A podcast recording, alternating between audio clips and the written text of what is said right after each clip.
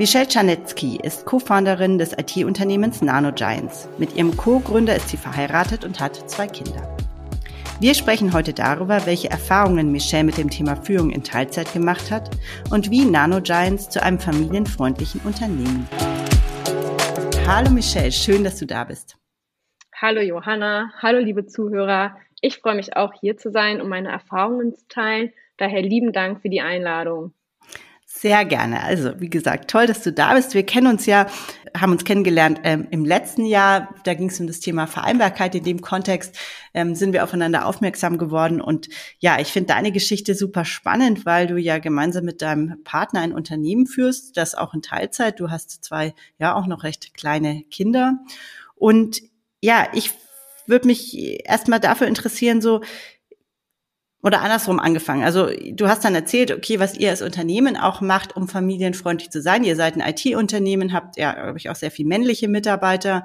Und ähm, du hast eben damals auch berichtet, was so die, die Dinge sind, die ihr unternehmt, um familienfreundlicher zu werden und auch Väter bei euch zum Beispiel im Unternehmen zu fördern. Und mich würde erstmal interessieren, wie war denn euer Weg zum familienfreundlichen Unternehmen? Also wie ist es eigentlich dazu gekommen, dass ihr euch mit dem Thema auseinandergesetzt habt?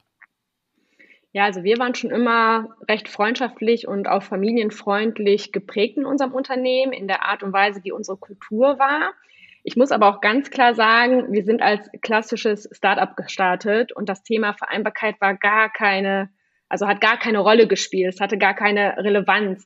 Keiner im Unternehmen war beispielsweise Vater oder Mutter. Teilzeitführung oder auch generell Arbeiten in Teilzeit war für niemanden relevant. Und tatsächlich gab es die ersten Berührungspunkte erst, als der erste Mitarbeiter Vater wurde. Das war noch ein großer Wow-Effekt gewesen, dass dieser in Elternzeit gegangen ist. Damals schon kein Problem gewesen, aber generell das Thema Vereinbarkeit hatte keiner auf dem Schirm. Bis zu dem Zeitpunkt, als ich selber Mutter geworden bin. Und da hat mich das Thema Vereinbarkeit so stark getroffen, dass ich natürlich mit den unterschiedlichsten Herausforderungen zu kämpfen hatte. Mein Mann und ich waren privat in einer völlig neuen Situation, wie man das so kennt, aber gleichzeitig hatten wir auch ein Unternehmen zu führen, das ebenso viel Aufmerksamkeit benötigte wie damals unsere ja, erste Tochter. Hm. Und damals war ich klassischerweise noch mehr für die Betreuung verantwortlich, bei gleichzeitig hoher Verantwortung für das Unternehmen. Meine Verantwortlichkeiten konnte ich nicht abgeben und ehrlich gesagt war ich auch ein bisschen in dieser rosa Wolke unterwegs, dass es irgendwie schon alles hinhaut. Also meine Vorbereitungen auf meine neue private Rolle war nicht ausreichend durchdacht in Kombination, dass ich noch ein Unternehmen zu führen habe. Es hat natürlich irgendwie alles funktioniert, aber natürlich unter enormen Bedingungen und auch teilweise mit einem sehr hohen Stresslevel verbunden. Ja, und beim zweiten Kind lief das natürlich schon deutlich besser. Man lernt ja hinzu. Wir sind ja auch ein agiles Unternehmen. Von daher verbessert man sich natürlich auch in solchen Situationen. Aber genau die Herausforderungen, die ich selber zu meistern hatte, wünschte ich mir nicht für meine Mitarbeiter. Daher war auch die Geburt meiner Kinder der Grundstein, weswegen ich gesagt habe, ich möchte in eine familienfreundliche Unternehmenskultur rein investieren. Sprich, die Erfahrungen und Herausforderungen, die ich damals und manchmal natürlich auch noch heute mache, möchte ich meinen Mitarbeitern einfach ersparen. Und ich denke, dass ein Arbeitgeber hier viel unternehmen kann, um Vereinbarkeit zu fördern und auch gesellschaftlichen Impact zu leisten, um beispielsweise diese klassischen Rollenbilder auch aufzubrechen. Und letztendlich kann ich durch meine Erfahrung und auch selber als Mutter sowie Inhaberin der Nano Giants eine große Stellschraube bewegen, um die Bedürfnisse unserer Mitarbeiter besser begreifen und nachvollziehen zu können. Und ich denke, dass dieses Verständnis sehr wertvoll ist, um ein familienfreundlicher Arbeitgeber letztendlich auch zu werden. Ja, total interessant. Also ich finde es ja spannend. Die meisten, ich höre immer wieder diese, ich spreche mit so vielen Leuten und die Geschichte ist immer dieselbe. Eine eigene Erfahrung führt dann oft dazu, dass man eben dieses Thema dann auch im Unternehmenskontext, egal in welcher Rolle jetzt bei dir als Gründerin oder als Mitarbeiterin, ganz anders bewertet und auch anders sieht. Jetzt hast du beschrieben, okay, ihr seid, kommt aus diesem klassischen Start, aus dieser klassischen Start-up-Welt, lauter junge, motivierte Menschen ohne Verpflichtungen. Und das hat sich mit der Zeit geändert. Ich nehme mal an, dass ja eure Mitarbeitenden auch ein Stück weit mit euch gealtert oder ja erwachsen geworden sind, vielleicht eben Familienväter und ähm, Mütter geworden sind. Wo steht ihr denn heute in Bezug auf das Thema Vereinbarkeit und insbesondere Teilzeitführung? Ja, definitiv. Also wir sind alle älter geworden oder sind alle auch in privat andere Rollen reingewachsen. Und da habe ich einfach gemerkt, das Thema Vereinbarkeit hat nun inzwischen eine ganz andere Relevanz. Also ich selber lege viel mehr den Fokus darauf, das Thema Vereinbarkeit auch bei uns zu leben. Das habe ich einmal gestartet, indem ich selber natürlich jetzt dem Zertifikatslehrgang nachgegangen bin und jetzt mit einer der, ich glaube, inzwischen 60 zertifizierten Vereinbarkeitsmanagerin bin in Deutschland. Ich glaube, damit habe ich einen ganz guten Grundstein gelegt, auch das richtig gut in die Unternehmung reinzubringen. Ich gehe aber auch tatsächlich so weit, dass ich sage, es muss in den Unternehmens-OKRs etabliert werden, in die Unternehmensziele mit reingenommen werden. Ich habe mir Role Models aus unserem Unternehmen herangezogen, die super Beispiele und auch Vorbilder sind. Und natürlich auch mein Wissen, was ich zum Thema agile Vereinbarkeiten, Lehrgängen teile. Das sind alles so kleine Maßnahmen, wo ich sage, dass ich einen sehr großen Input oder auch Einfluss nehmen kann, dass das Thema mehr bei uns gelebt wird aber auch einen gesellschaftlichen Impact oder Relevanz auch erzielt. Und ja, das muss einfach alles noch mehr nach außen sichtbar gemacht werden. Das ist meine Meinung dazu. Und wenn ich mir jetzt auch nochmal so die Teilzeitführungskräfte bei mir anschaue, da würde ich sagen, da sind wir schon sehr gut unterwegs. Aber für mich persönlich würde ich tatsächlich bei uns die Quote nochmal gerne erhöhen wollen. Also Job- und Top-Sharing wird bei uns nochmal mehr an Bedeutung zunehmen. Und wenn ich mir jetzt mal intern unsere Zahlen anschaue, dann liegen wir jetzt knapp bei einer Quote von 35 Prozent in Bezug auf Teilzeitführungskräfte. Und das wow. wäre natürlich mhm. total schön, wenn wir das nochmal erhöhen könnten und das Ganze halt eben hebeln. Deswegen das Thema Vereinbarkeit trifft uns überall. Wir machen schon sehr viele Maßnahmen und implementieren sehr viel, auch sehr eng zusammen mit unseren Mitarbeitern selber, dass wir schauen, was brauchen wir denn aktuell oder wie können wir das Thema bei uns im Unternehmen sehr stark treiben das ist natürlich äh, richtig schön, das auch gemeinschaftlich zu machen und da bedürfnisorientiert auch reinzugehen, das mit unseren Teammitgliedern auch gemeinsam, ja, zu intensivieren, sage ich jetzt mal. Ja, wenn man dich sprechen hört, dann merkt man gleich, dass da eine Expertin am Start ist. Du hast jetzt ganz viele Begriffe auch schon verwendet, die ähm, ja aus diesem Kontext kommen. Also das Thema bedürfnisorientiert eben zu gucken, was brauchen denn meine Mitarbeitenden wirklich, in welcher Lebensphase befinden sie sich vielleicht auch, weil es gibt ja ganz Vereinbarkeit hat ja ein ganz großes Spektrum, fängt äh, bei Kindern äh, Pflege an, hört aber auch bei einfach privaten, ja, Verpflichtungen oder auch Hobbys auf. Also das, dieser Begriff ist heute ja sehr, sehr weit gesteckt. Es geht einfach um die Vereinbarkeit von Beruf und Privatleben im Endeffekt. Und ähm, nicht alle Menschen im Unternehmen brauchen dasselbe. Und auf der anderen Seite hast du eben ähm, ja schon gleich mit Kennzahlen um dich geworfen und ich 35 äh, Prozent Führungskräfte in Teilzeit, kann ich dir sagen, sind eine massive Quote. Also der deutsche Durchschnitt liegt bei 15 Prozent. Ui. Das wirklich, ähm, also 30 Prozent aller ähm, MitarbeiterInnen arbeiten in Teilzeit und bei Führungskräften sind es um die 15 Prozent. Also da seid ihr echt schon richtig, richtig gut unterwegs, würde ich sagen. Ja, tut ja auch mal ganz gut zu hören. Hätte ich jetzt so tatsächlich auch gar nicht eingeschätzt. Aber ja, ist natürlich sehr, sehr schön zu hören. Und ähm, ja, du hast es auch gesagt, bedürfnisorientiert ist ein Stichwort. Ich finde aber auch lebensphasenorientiert auch nochmal in dem Kontext sehr, sehr wichtig, mal zu schauen, in welcher Lebensphase befindet sich denn der Einzelne in dem Unternehmen, um da dann rein zu investieren, dass man auch niemanden ausklammert, gerade in Bezug auf das Thema Vereinbarkeit. Du hast es auch gesagt, jedem umtreibt was anderes und das tatsächlich zu erfassen, ist natürlich auch ja, ein ganz großer Erfolgsfaktor, dafür sensibel auch drauf zu reagieren. Hm. Jetzt hast du gerade schon das Thema Erfolgsfaktoren angesprochen. Was ist denn aus deiner oder aus eurer Erfahrung jetzt wichtig, damit Führung in Teilzeit im Unternehmen funktionieren kann? Also ich finde, das A und O ist die Unternehmenskultur und die damit verbundenen Core Values eines Unternehmens. Also die positive und unterstützende Unternehmenskultur, die Teilzeitführungskräfte auch gut integriert und unterstützt, ist meiner Meinung nach unerlässlich. Also die Kultur ist wirklich das A und O. Da muss eine gute Basis geschaffen werden für die Vielfalt, die es gibt, für die Flexibilität, die man unterstützen kann, dass man auf die Bedürfnisse der Führungskräfte eingeht, natürlich auf die Bedürfnisse aller, aber weil du jetzt gerade so speziell nach den Führungskräften auch gefragt hast und ja, ich finde auch ganz wichtig, ähm, um da auch rein zu investieren, ist, dass Teilzeitführungskräfte meiner Meinung nach dieselben Chancen und Möglichkeiten auch haben sollten wie Vollzeitführungskräfte, also unabhängig von ihrem Arbeitszeitmodell. Und ja, da ist es mir natürlich auch immer sehr wichtig bei den Nano Giants, dass die Anerkennung für Teilzeitführungskräfte und die Wertschätzung für ihre Leistung auch sehr sichtbar gemacht wird. Und das ist für mich auch ein Erfolgsfaktor. Denn ganz oft ist es so, man wird immer runterdegradiert und es wird gesagt, du bist ja nur Teilzeit Und ich finde, das ist völliger Quatsch und ich finde, das ist auch schon fast toxisch. Also für eine Unternehmenskultur ist das einfach toxisch. Deswegen sage ich immer, ähm, lass uns das Wort ändern. Aus nur wird ein sogar. Du bist nicht nur Teilzeit-Führungskraft, du bist sogar Teilzeitführungskraft. Und da die Wertschätzung, eine was eine Unternehmenskultur auch bieten kann, das ist unheimlich wichtig auch für die Mitarbeiter. Also würde ich definitiv sagen, ist das einer von vielen Erfolgsfaktoren. Klar, Flexibilität hatte ich mal eben ganz kurz angerissen, ist unerlässlich. Ich glaube, über Homeoffice, Workation ja. oder generell außerbetriebliches Arbeiten bräuchten wir eigentlich gar nicht mehr sprechen. Das ist selbstverständlich.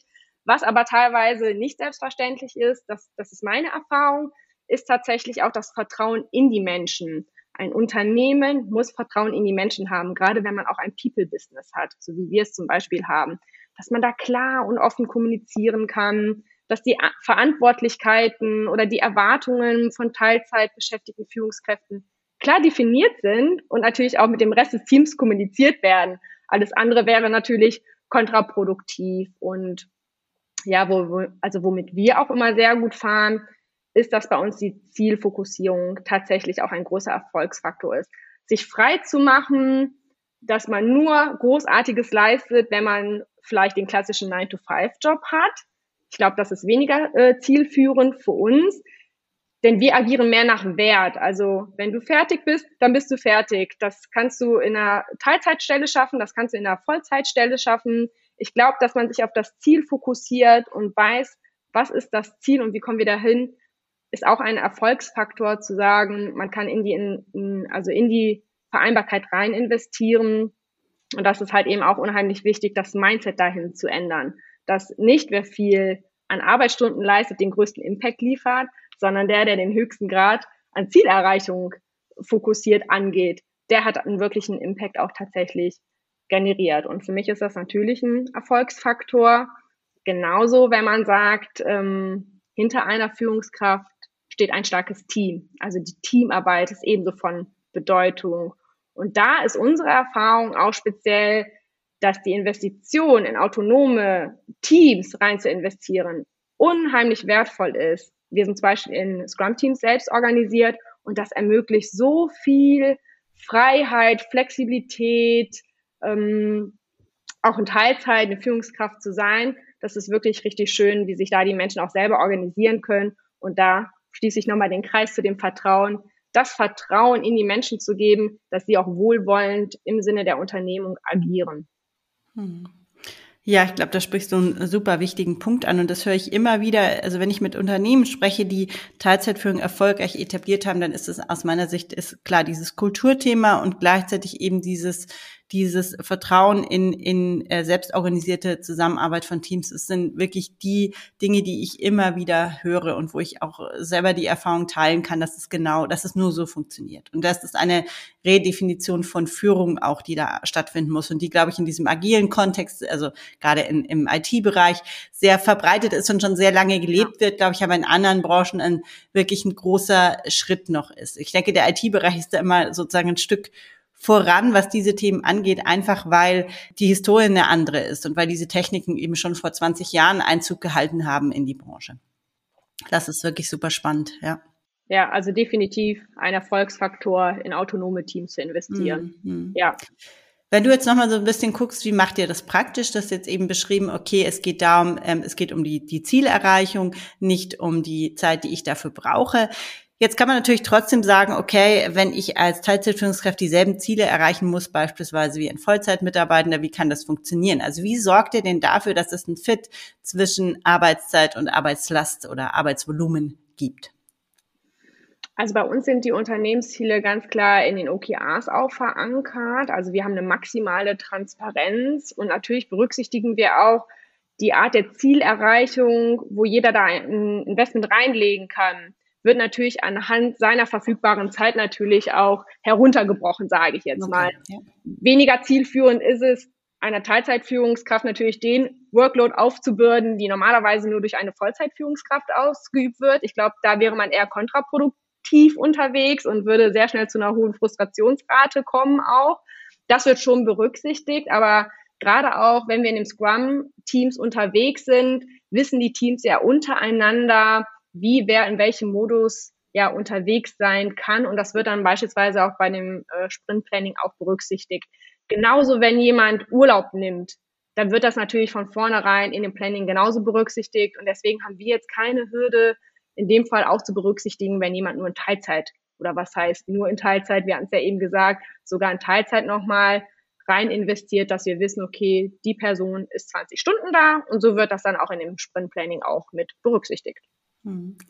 Das heißt jetzt vielleicht nochmal, also so für die Zuhörer, die nicht so viel Ahnung von agilem Arbeiten haben. Also bei agilem Arbeiten ist es so, dass regelmäßig Aufgaben verteilt und geplant werden. Das heißt, man hat so einen quasi einen ganzen Backlog, nennt sich das, also ein ganzen, ganzes Bündel an Aufgaben und die werden dann eben ähm, immer für eine bestimmte Zeit ähm, aufs Team verteilt und dann gucken wir, okay, was ist geschafft, was noch zu tun, was sind die Ziele für die nächsten, für die nächste ähm, Phase. Jetzt ähm, hast du beschrieben, okay, das macht ihr auch genauso für Führung. Jetzt ist es ja aber so, dass es Aufgaben gibt von Führungskräften, die vielleicht, weiß ich nicht, wie ihr das handhabt, nicht in der Planung ähm, stecken. Also ich sage jetzt mal, ähm, Mitarbeitergespräche zu führen, ähm, Mitarbeitende zu beraten. Wie handelt ihr das? Wie geht ihr mit diesem Anteil an Arbeit um, der jetzt sage ich mal Aufgaben unabhängig ist oder unabhängig von konkreten Zielen vielleicht? Oder habt ihr das alles in eure Zielplanung reingebaut? Wir haben sehr viel in der Zielplanung eingebaut, aber man kennt sie immer so aus dem Daily Doing. Manchmal ploppt da unerwartet auch immer was raus. Deswegen treffen wir uns in der Führungsrunde mindestens einmal in der Woche und besprechen genau diese Blocker. Wir setzen uns nochmal für die Woche gemeinschaftlich Ziele und da können wir natürlich auch mal sehr gut berücksichtigen, wenn der eine vielleicht gerade schon sehr viel auf dem Tisch liegen hat, dass vielleicht ein anderer, also eine andere Führungskraft für ihn diese Aufgabe übernimmt. Das heißt, wir organisieren uns jeden Montag neu für die kommende Woche und sind damit auch in einem ja, sehr guten Austausch, dass wir sogar jeden Tag in einem Daily mal 15 Minuten drüber sprechen können. Gibt es vielleicht sonst noch Blocker? Können, kann die eine Führungskraft die andere Führungskraft vielleicht noch an dem Tag oder in der Woche supporten? das ist Mannschaftssport, sage ich jetzt mhm. mal. Cool. Und da mhm. tut es uns ganz gut, uns regelmäßig, weekly nennen wir das, immer montags mal kurz das Fass aufzumachen. Wie sieht denn die Woche aus? Was sind unsere Ziele? Sind wir auf Kurs? Gibt es Blocker? Können wir uns irgendwie unterstützen? Bis hin zum Daily, dass wir uns jeden Tag darüber austauschen, wie läuft's denn gerade und gibt es da noch etwas, ja, was wir gemeinschaftlich lösen können oder wo jemand vielleicht tatsächlich auch als Führungskraft der anderen Führungskraft etwas abnimmt. Und das ist für uns in der Organisation ganz gut, um auch mit hohem Tempo unsere Ziele auch zu erreichen, aber niemanden im Hinblick auf einen hohen Workload oder wenn er gerade in Teilzeit arbeitet, ähm, ja, übermannt wird, sage ich jetzt mal. Ja, ja, super spannend. Jetzt haben wir gehört, wie organisiert ihr euch, wie macht ihr das, wie geht ihr mit dem Thema Vereinbarkeiten, insbesondere Teilzeitführung im Unternehmen um? Jetzt wird mich natürlich interessieren, du bist Unternehmerin, das heißt, du hast auch eine Verantwortung für Menschen, für das Unternehmen, für den wirtschaftlichen Erfolg des Unternehmens. Was, wie profitiert ihr davon? Also was bringt euch dieses Invest, das ihr da macht? Ja, teilweise hört man ja immer wieder, die Investition, das Thema Vereinbarkeit rechnet sich gar nicht oder vielleicht sehr wenig. Das sehe ich komplett anders. Klar, aus meiner Rolle heraus, ich bin verantwortlich für die ganzen People- und Culture-Themen, muss ich ganz ehrlich sagen, kann ich das so nicht unterschreiben, weil ich erfahre durch die Investition in das Thema, in eine familienfreundliche Unternehmenskultur auch tatsächlich rein zu investieren, eine sehr hohe Mitarbeiterzufriedenheit klar, ich selber habe das hohe Bedürfnis danach, dass sich unsere Mitarbeiter rundum wohlfühlen und äh, dass wir auch bedürfnisorientiert auf die Arbeitgeber eingehen. Das zeigt sich natürlich, indem wir eine sehr hohe ENPS Umfrage haben, beziehungsweise da sehr gut abgeschnitten haben oder auch ähm, von Great Place to Work ausgezeichnet worden sind. Das heißt, da spiegelt sich unsere Mitarbeiterzufriedenheit, was sehr wichtig ist in Bezug auf die Mitarbeiterbindung. Die Mitarbeiter bleiben einfach länger im Unternehmen und dass sie sich unternehmenskulturell geschätzt und auch ge gewertschätzt fühlen, spielt da eine ganz, ganz große Rolle. Von daher, klar, die Mitarbeiterzufriedenheit, aus der eine Mitarbeiterbindung resultiert, ist enorm wichtig und auch ein Benefit für uns, sage ich jetzt mal, als Unternehmen. Ich merke aber auch tatsächlich, dass in Bezug auf das Recruiting das Thema Vereinbarkeit eine immer höhere Relevanz wird. Man kennt Statistiken, dass sich die Leute auch immer mehr die Jobs danach aussuchen, ob man ein familienfreundlicher Arbeitgeber ist. Das sind so die Studien, das liest man. Aber ich erfahre auch genau das, was die Studien zeigen, nämlich dass Männer als auch Frauen tatsächlich auch fragen, was sind denn die familienfreundlichen Unternehmenskriterien, sage ich jetzt mal, oder wie wird mit Elternzeit umgegangen?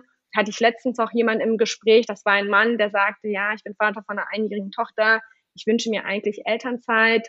Wie wird das denn im Unternehmen gelebt, sage ich jetzt mal. Und da können wir natürlich komplett reingehen und sagen so, hey, wir haben da gar keine Hemmschwelle, wir fördern das sogar auch nochmal sehr stark bei den Vätern. Das heißt, in Bezug auf das Recruiting ist es für uns sehr schön, auch attraktiver und sogar wettbewerbsfähiger wahrgenommen zu werden, weil wir das Thema schon sehr intensiv ja, betrachten und beleuchten und da auch rein investieren. Also von daher muss man auch sagen, Recruiting-Kosten, die wir haben, die minimieren sich deutlich. Ja, super spannend. Jetzt sind ja, seid ihr auch in einer, in einer Branche unterwegs, wo ich mir vorstellen kann, dass es schon eine sehr hohe Konkurrenz um qualifizierte ArbeitnehmerInnen gibt. Ja, definitiv. Ja. Also ähm, gerade auch nochmal ein Hinblick in der IT, die ja doch noch sehr männlich geprägt ist, finde ich da auch nochmal sehr schön, die Entwicklung zu sehen, dass die Männer auch immer mehr Elternzeit nehmen möchten. Gehen wir jetzt einfach mal von dem klassischen Elternzeitmodell ja. aus. Und das ist natürlich schön, dass das Mindset auch bei uns sich bei allen Mitarbeitern, also nicht nur bei mir, sondern bei allen Mitarbeitern sich so dreht, dass man sagt, wir machen es jedem möglich. Und auch ein Familienvater kann in Elternzeit gehen, ohne dass er einen Rückschritt in seiner Karriere hat, weil er einfach ganz normal wieder zurückkommen kann, weil wir so organisiert sind, dass ja, Arbeitsplätze gar nicht wegrationalisiert werden in der Zeit. Und das gibt natürlich auch eine enorme Sicherheit und ein Gefühl zu sagen, ich nehme mir Elternzeit, ich konzentriere mich jetzt gerade mal auf meine Familie. Ich komme aber wieder in ein gewohntes Umfeld mit Menschen, die ein Mindset haben, dass man sich freut, dass jemand wiederkommt und äh, wo man sich gar keine Sorgen machen muss, dass, wie gesagt, die Stelle wegrationalisiert ist oder dass einem der Rücktritt wirklich schwer gemacht wird. Und das haben wir nicht. Natürlich durch die Art und Weise, wie wir organisiert sind, aber weil wir auch ganz viel an dem Mindset arbeiten, dass Vereinbarkeit ein sehr, sehr wichtiges Thema ist und wir zum Leben erwecken müssen. Liebe Michelle, ein, also vielen Dank für die spannenden Einblicke. Ich fand es ganz toll, mit dir zu sprechen, wie du äh, berichtet hast, wie ihr mit dem Thema umgeht. Und ja, ich glaube, ihr seid da wirklich ein tolles Beispiel für andere Unternehmen. Ja, und ich freue mich, wenn wir als Nano Giants natürlich auch ein Stück weit als Vorbild fungieren können, dass sich die Investition in das Thema Vereinbarkeit und generell in eine freundliche, familienfreundliche Unternehmenskultur rein zu investieren, einen gewissen Impact auch bietet, würde ich mich freuen, wenn wir da auch so mit als Vorreiter und auch als Vorbild gesehen werden. Also in dem Sinne, es hat mir großen Spaß gemacht, Johanna. Vielen lieben Dank. Es war mir eine Ehre. Danke dir, Michelle. Ich wünsche euch alles Gute. Dankeschön, dir auch.